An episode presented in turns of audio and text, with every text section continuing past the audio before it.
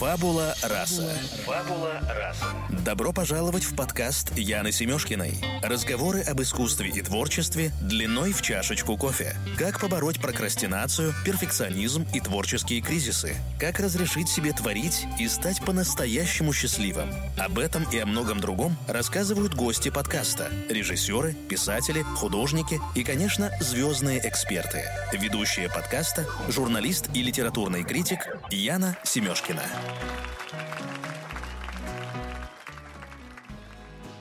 Друзья, добрый день! Вы слушаете подкаст «Фабула раса». Сегодня у меня в гостях писатель Андрей Эмдин. Андрей, добрый день! Здравствуй, Яна. Здравствуйте, дорогие слушатели.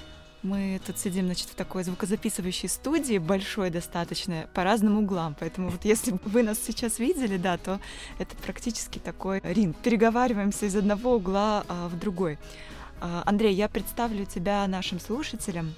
Андрей пишет о любви, и мы встретились накануне выхода его нового романа «Когда ты проснешься» о технокультуре, виртуальных знакомствах и любви в большом городе. Но об этом мы а, поговорим чуть позже, а сейчас я хотела бы начать с Блица. Это пять коротких вопросов, на которые ты отвечаешь не задумываясь. Мы так делаем в каждом подкасте. Ты готов? То есть можно всякую фигню говорить, да? Э, абсолютно, да. Главное быстро, главное быстро. Давай. Так, в чем твоя суперсила? Я могу вставать в 6 утра и не испытываю по этому поводу никаких плохих ощущений. Твой жизненный девиз, фраза, которая вдохновляет. Она написана у меня на стене ВКонтакте. Она принадлежит Карлосу Кастанеде. Если путь не имеет сердца, то это путь ошибочный. Три качества, которые тебя восхищают в людях. Нет каких-то конкретных качеств, потому что одна и та же вещь, которая в одном человеке может раздражать, в другом человеке ты можешь ей восхищаться. Важнее то, как я себя чувствую рядом с этими людьми. Угу. А что в людях тебя раздражает? Три качества. Тоже нет такого? Такая же история точно. Что прощаешь одному, то другого просто настоящая соринка в глазу. А что для тебя счастье? Наверное, это ощущение счастья, как, как состояние здоровья, какой-то неприходящий процесс, который либо с тобой, либо нет, и надо что-то лечить. Хорошо, спасибо. Блиц закончен. Все, мы можем расслабиться и продолжать нашу беседу в таком вот тоне, э, спокойном и расслабленном. И я хочу поговорить о твоей книге, потому что читателю уже она известна, но под другим названием. Э, это роман «Отпуск», который ты изначально издал сам, а теперь переиздание в издательстве «Эксмо» а, под новым названием, да, когда ты проснешься. Расскажи, пожалуйста, вот почему так получилось, что изначально ты сам издавал книжку, затем тебя нашло издательство или ты на него вышел? Почему новая обложка, новая, а, как бы старая история, да, под новым названием? Почему так? Я сам издал книгу, и когда тираж уже почти подошел к концу, со мной связался представитель издательства и предложил переиздания книги. На тот момент я уже, в принципе, остро чувствовал проблемы, которые возникают у сам издата, а именно там невозможность продаваться в магазинах городов, в которых живут мои читатели, и поэтому это предложение пришлось э, очень кстати, и я его с радостью принял. Скажи, вот ты когда а, трудился да, над книгой, у тебя были какие-то свои писательские ритуалы, как ты, то есть я, насколько я знаю, ты вообще очень такой, личность очень занятая.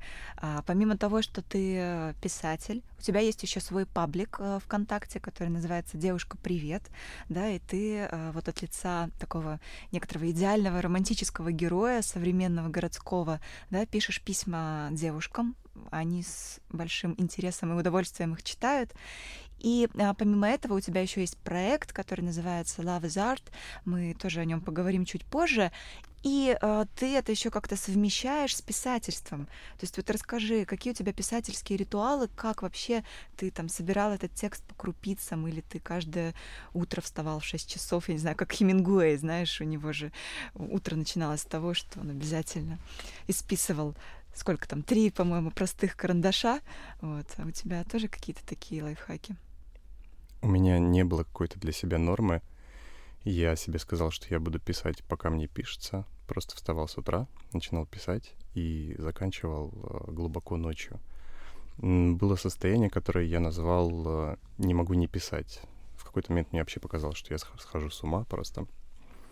А, я не пьющий человек, но пока я писал три недели этот роман, мне приходилось вечером выпивать один или два бокала вина, просто чтобы я мог уснуть, чтобы у меня в голове перестали вести свои диалоги персонажи. Это было... Меня даже пугало это состояние. Но результат, в общем-то, меня радует. Никаких у меня нету секретных волшебных таблеток, как писать. Я относился к этому так, что ты пишешь книгу, пиши книгу, ты садишься и начинаешь писать. Первые там три абзаца, они идут какие-то такие неловкие, потом ты их удаляешь, и дальше на часов там на 12 ты просто пропадаешь в текст. Мой максимум это был, я написал э, два авторских листа, 80 тысяч символов за один день. Потрясающе. То есть это абсолютное да, состояние потока, когда да. тобой именно управляет вот этот творческий поток, исходит из тебя. Слушай, это mm. очень интересно, но ведь э, еще интересно поговорить о том, э, о чем ты пишешь, потому что это очень, с одной стороны, актуальная, с другой стороны, мне кажется, злободневная такая проза а, про как раз а, там поколение 20-летних, 30-летних молодых, которые а, пытаются там в большом городе построить свою, свою любовь, свои отношения, и ну, не всегда это получается. И, как мне кажется, что ведь это интертекстуальный мостик к поколению Тиндер. Я права или нет? Что такое поколение Тиндер? Поколение Тиндер это люди, которые а, заводят свои знакомства, в том числе романтические, в Тиндере. Некоторые из них даже а, женятся потом. Тогда мы можем считать, что это все, в общем-то, люди, которые живут в настоящий момент, потому что в Тиндере, насколько я знаю, ну, может быть, с теми или иными перекосами э, сидят люди всех возрастов, и они все, значит, в какой-то мере поколение Тиндер.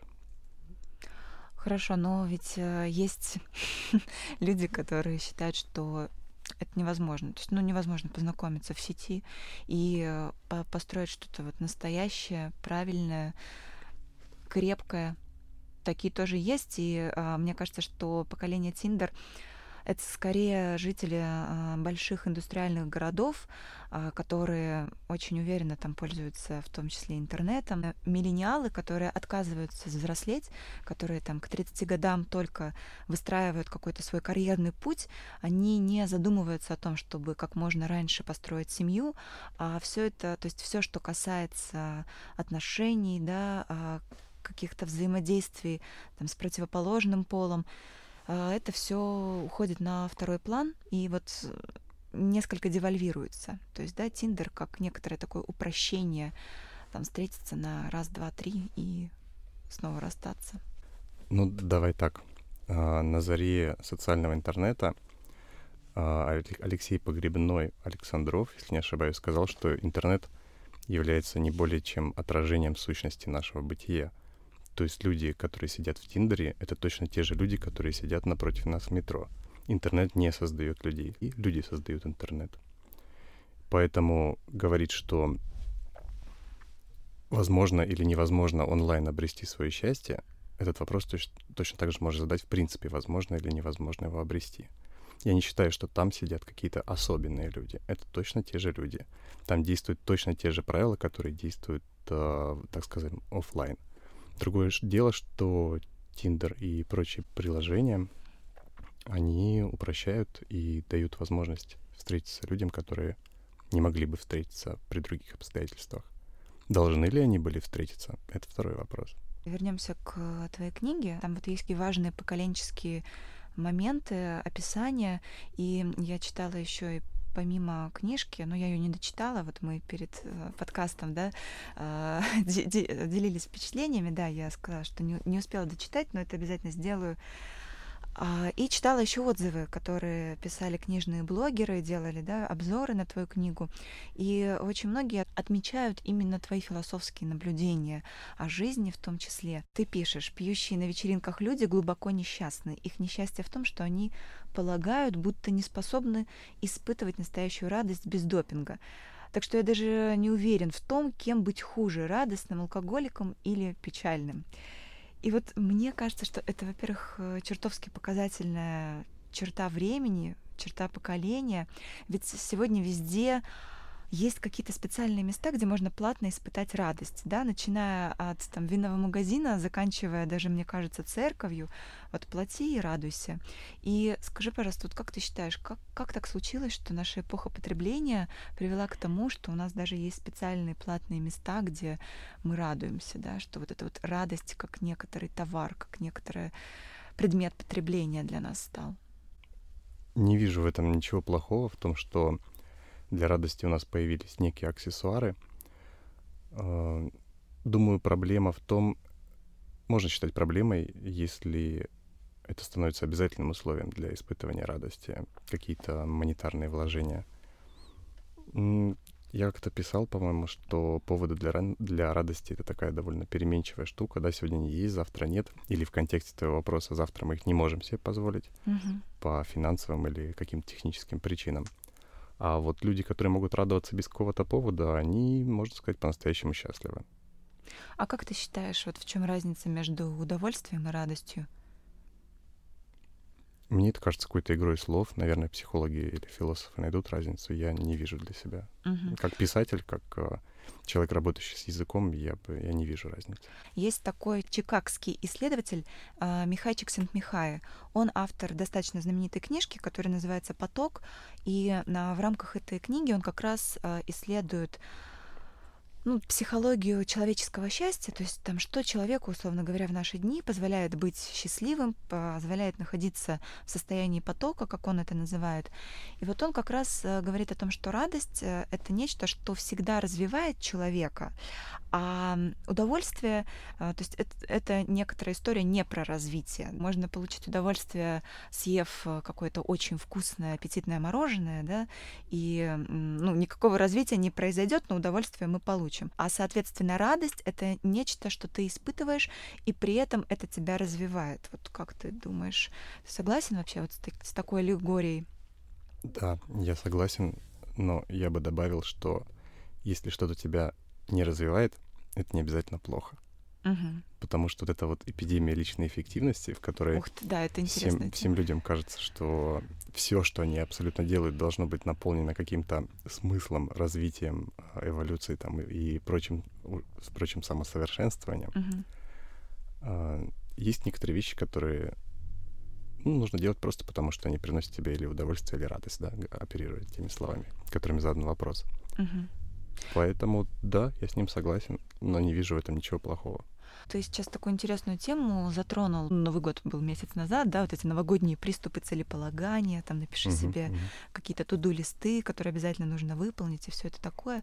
А, это э, ужасная вещь, ты как бал- балуешься, балуешься по дому? Нет, как у предпринимателя у меня есть некие финансовые показатели uh-huh. на грядущий год. А вот с точки зрения личного целеполагания, я понимаю, что я могу оказаться в такой ситуации, что я себе запланирую там, например, на лето изучить, например, второй язык, а весной понять, что я хочу уехать серфить на Бали. И если я решу остаться и учить язык, я буду переживать, что я не поехал на Бали. А если я поеду на Бали, меня будет мучить совесть, что я занимаюсь какой-то фигней вместо того, что себе пообещал. Я П- просто не хочу себя оставить в такой ситуации. Потрясающе. Вот ты знаешь, у меня постоянно происходит ровно то же самое. То есть я, я понимаю, что люди как реки, да, если вспоминать Льва Николаевича Толстого, и вот, допустим, там я сейчас и я там через год, это два человека совершенно разных, и поэтому, да, невозможно а, вот как-то планировать. Но а, ты говоришь о том, что да, люди э, очень сильно начали задумываться, переживать, потому что все должно иметь какой-то смысл, какое-то развитие, приносить э, некоторую эффективность. Ведь э, не кажется тебе, что это история про почему, да, когда мы очень часто в последнее время начинаем себе задавать вопрос, а почему мы этим занимаемся, да, а зачем нам это нужно. То есть это все про какую-то сверхцель, миссию, смысл, а, потому что иначе очень сложно ведь себе объяснить, зачем мы тогда вообще все это делаем, зачем мы тогда вообще живем. Вот ты как с этим справляешься? У тебя есть какое-то объяснение, допустим, своей миссии или своей сверхцели? Во-первых, у меня есть мнение, почему мы говорим себе почему. Угу. Мне кажется, это происходит из какой-то неудовлетворенности чем-то. Потому что когда ты занимаешься тем, что тебе действительно нравится, ты не задаешь себе таких глупых вопросов. А почему там, а куда мы идем? Ты находишься в процессе, в потоке, как мы говорили, да? Когда mm-hmm. я писал книгу, да. я, для меня не существовало вообще ничего вокруг. Я не задавал себе вопрос, а почему я это делаю? А развиваюсь ли я как писатель в этот момент, когда выдаю строчку за строчкой? Да нет. Конечно же, нет. То есть это рефлексивная история, да? Неврозная. А, неврозная, да, связанная с чем-то с отсутствием какого-то счастья, с нездоровым, да, чем-то, по, да, на твой мы взгляд? разучились получать удовольствие просто от, от простых каких-то вещей, от того, угу. что мы делаем. Да, Не наход... знаю, кто нас так затыркал, как, когда это произошло. Находиться в моменте, да, в каком-то. Да. А вот очень интересно, ты рассказывал про сам процесс написания книги, а ты как-то представлял своего читателя? Или вот все равно есть у тебя какой-то портрет твоего читателя? Или это для тебя в тот момент вообще не было важно? Я определенно знаю, кто мой читатель, но думал ли я об этом, когда писал книгу? Нет. Я, у меня был скорее портрет а, моих героев книги. Это было гораздо важнее портрет читателя. Маркетологи бы, наверное, сказали, что я плохой писатель, но их мнение в данном случае не учитывается. Ты знаешь, у нас частенько бывают в гостях э, писатели, и я иногда задаю им этот вопрос, потому что мне правда интересно. Мы с э, друзьями-филологами очень часто спорим, знаешь, на тему того, а вот действительно ли пресловутые синие занавески там у Пушкина это то, что он имел в виду, а, или или это просто уже мы до этого, да, додумываемся, докапываемся. И поэтому это такой, знаешь, постоянный мой вопрос, э, думает ли писатель о своем читателе в момент создания текста, книги, романа, а кто все-таки, да, твой э, читатель? Ты сказал, что не думал о нем, когда писал, но тем не менее, вот сейчас ты хорошенько понимаешь, о чем он думает, да, и как, как живет. Ну, я не сказал, что прям настолько подробно я знаю, о чем думает, как живет, но у меня есть а, сообщество, у которого есть вполне конкретные социальные графы, которые я вижу. И я вижу пол читателя, вижу средний возраст. И с маркетологической точки зрения, социально-демографической, я, конечно, знаю, кто мой читатель. Девушки. Да. Я хотела тебя спросить еще про такой э, проект, э, который ты тоже ведешь, о котором ты почему-то не любишь э, да, говорить. Love is Art — это э, проект, в рамках которого влюбленные создают абстрактные картины в моменты близости. Скажи, это вот откуда такая идея? Ну, в данном случае, да, лавры не мои. А идея успешная и давно существует в Америке. Я посмотрел ее там. Мы какое-то время в 2013 э, году вели переговоры с американским бизнесменом на этот счет. Э, переговоры ни к чему не привели, и поэтому я спустя какое-то время собрал такой набор в России. Насколько это пользуется популярностью? А в чем измеряется популярность? Насколько часто люди покупают такие наборы, интересуются, насколько проект популярен, насколько он окупаем? Ну, сейчас я все чаще стал сталкиваться с такой реакцией, о, да, я про это слышал. Угу. И это приятно. Значит, за пять лет все-таки проект набрал какую-то популярность. А у тебя есть какие-то конкуренты на рынке, которые делают подобные вещи? Периодически они появляются и пытаются делать что-то подобное, но закономерно неуспешно, потому что продукт очень сложный, его тяжело продавать. Угу. И э, я думаю, что им не хватает, наверное, терпения или у них какие-то завышенные ожидания на этот счет. Они думают, что можно там сделать сайт, украсть у меня фотографии, и все пойдет отлично. Но mm-hmm. это так не работает. Лафазарт — это сложный продукт, на который отсутствует явно сформированный спрос. И любой из нас, кто бы этим занимался, он в каком-то смысле является первопроходцем в головах людей. Э, были там у тебя, допустим, какие-то 60-летние клиенты, но ведь это вот жутко интересно. Ну, 60 не уверен. Ну, во-первых, скажу сразу, что я не знаю возраст каждых клиентов, мы с ними не общаемся. Mm-hmm. Меняется портрет потребителя. Бывает, что люди берут себе этот набор, бывает в подарок. И летом часто родители покупают э, эти наборы своим детям на свадьбы. Mm-hmm. Такой есть потребитель. В этом смысле, да, у меня есть э, взрослая аудитория. Но именно пользователи этого продукта, они, конечно же, молодые. А я, когда готовилась к нашему подкасту, я подумала, вот как бы нам с тобой выстроить разговор, и в итоге поняла, что твой образ, твой личный бренд, он связан с такой городской романтикой, потому что твоя книга, твой паблик ВКонтакте, а даже вот коммерческий проект, о котором мы только что говорили, да, все это так или иначе связано с искусством любить и с романтикой.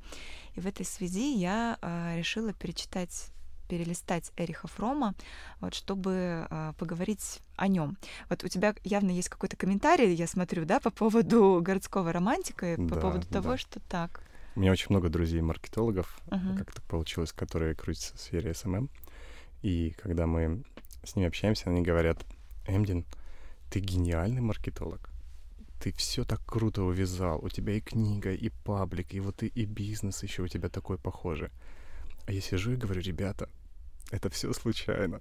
Я говорю, не, это я бы принял ваши комплименты, будь это моим, моей осознанной стратегией, но как-то все так получилось по наитию. Поэтому я думаю, что это не личный бренд, а некая м, искренняя часть меня, которая рвется наружу и проявляется в разных совершенно сферах. Угу.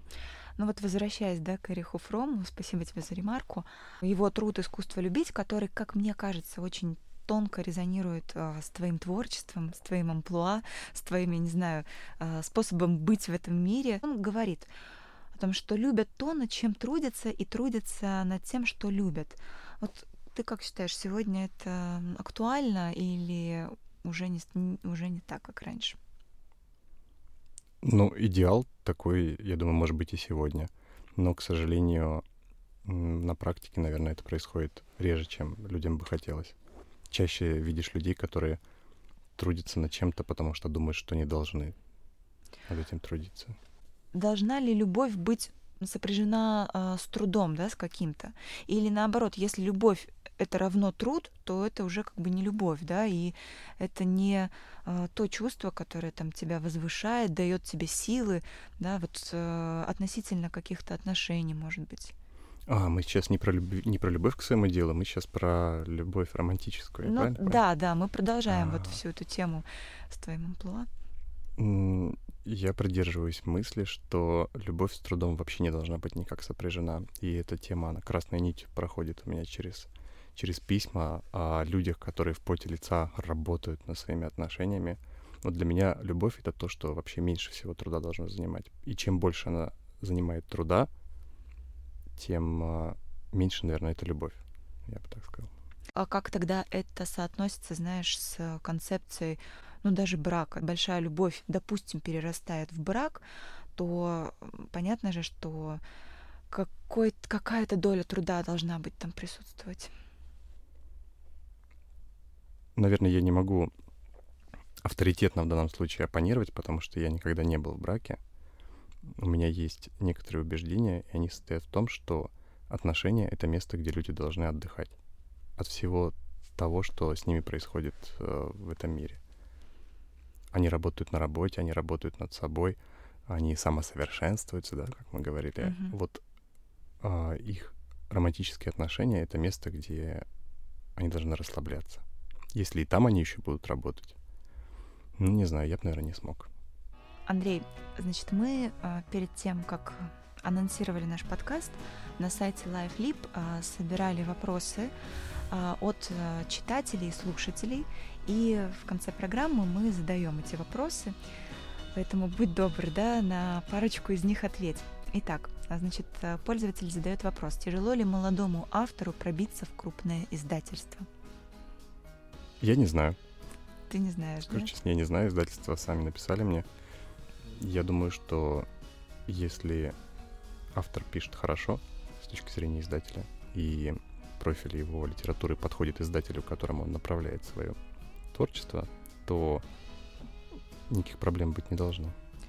Следующий вопрос. Почему вы выбрали традиционные книги, а не платформу в интернете?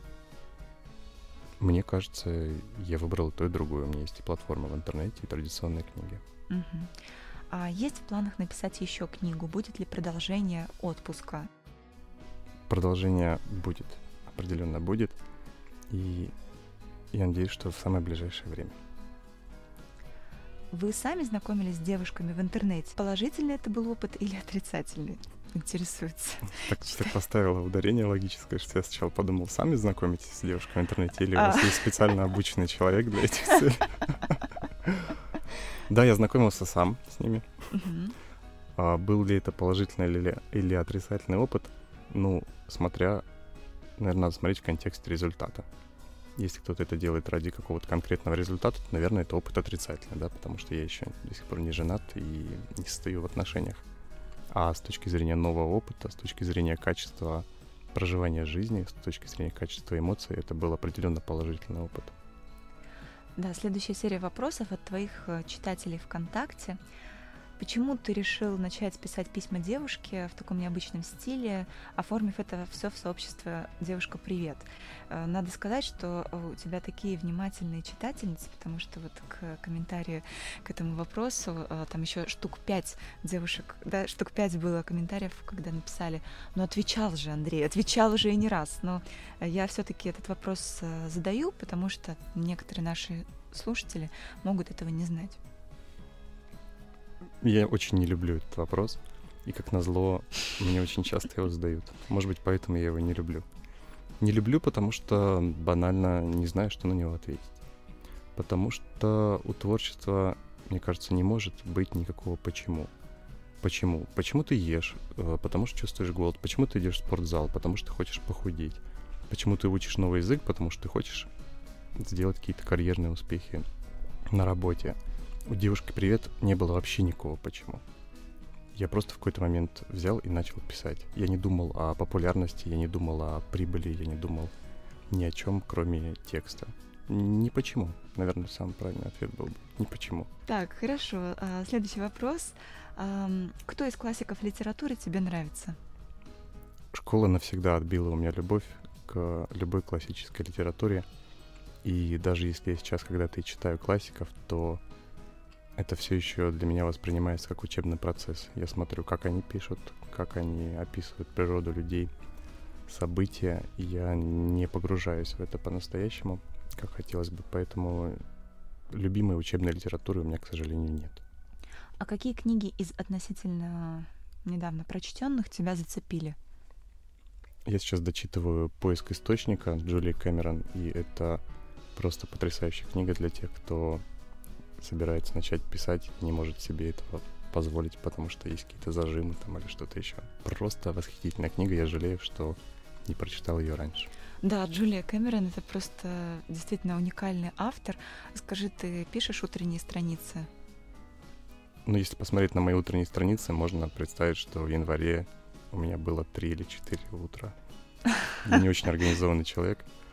Я верю, что, наверное, в этом есть какой-то смысл, но пока я не смог себя настолько организовать, чтобы я вставал, садился и писал. Она все-таки культивирует мысль о том, что писать это точно такая же работа, как э, любая другая, да, и не надо там ждать вдохновения, мне эта мысль нравится. Но я все еще оставляю себе возможность э, и блажь такую писать, когда мне этого хочется. А, спрашивает, значит, еще твои читатели ВКонтакте, что такое любовь в твоем видении и для чего ты живешь? Давай по очереди, наверное. Что такое любовь в твоем видении? У нас есть там часа четыре еще подкаст, да? Слушай, значит. Ага, давай, рассказывай. Мне кажется, ну, проще всего, наверное, будет объяснить э, некой метафорой.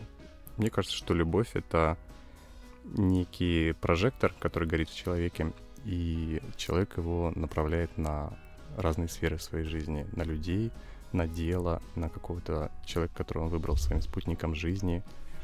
Мне нравится эта теория, потому что, во-первых, она опровергает историю о том, а, может ли, можно ли в своей жизни любить несколько раз, там, да. Конечно, можно, потому что любовь это то, что живет в тебе. Угу. Твоя любовь всегда с тобой, да? Да, Ты, да, да. Как бы меняются объекты, она с тобой всегда остается. Я бы сказал, это способ, а, во-первых, восприятия мира, угу. а во-вторых, способ воздействия на этот мир. Для чего ты живешь? Второй был вопрос. Чтобы получать удовольствие. Да, отлично. Вот давай на этой ноте и завершим наш сегодняшний разговор. Спасибо тебе большое. В гостях у меня был Андрей Эмдин. Мы поговорили о его новом романе «Когда ты проснешься», поговорили о, о искусстве любить, и мы напоминаем, что по промокоду «Фабула раса» В книжном магазине Бук24 вы можете приобретать книги с 30% скидкой. И совсем скоро а, книга Андрея Эмдина появится в продаже у нас на сайте, так что следите за обновлениями. Спасибо, что пригласила. Всем пока. Пока.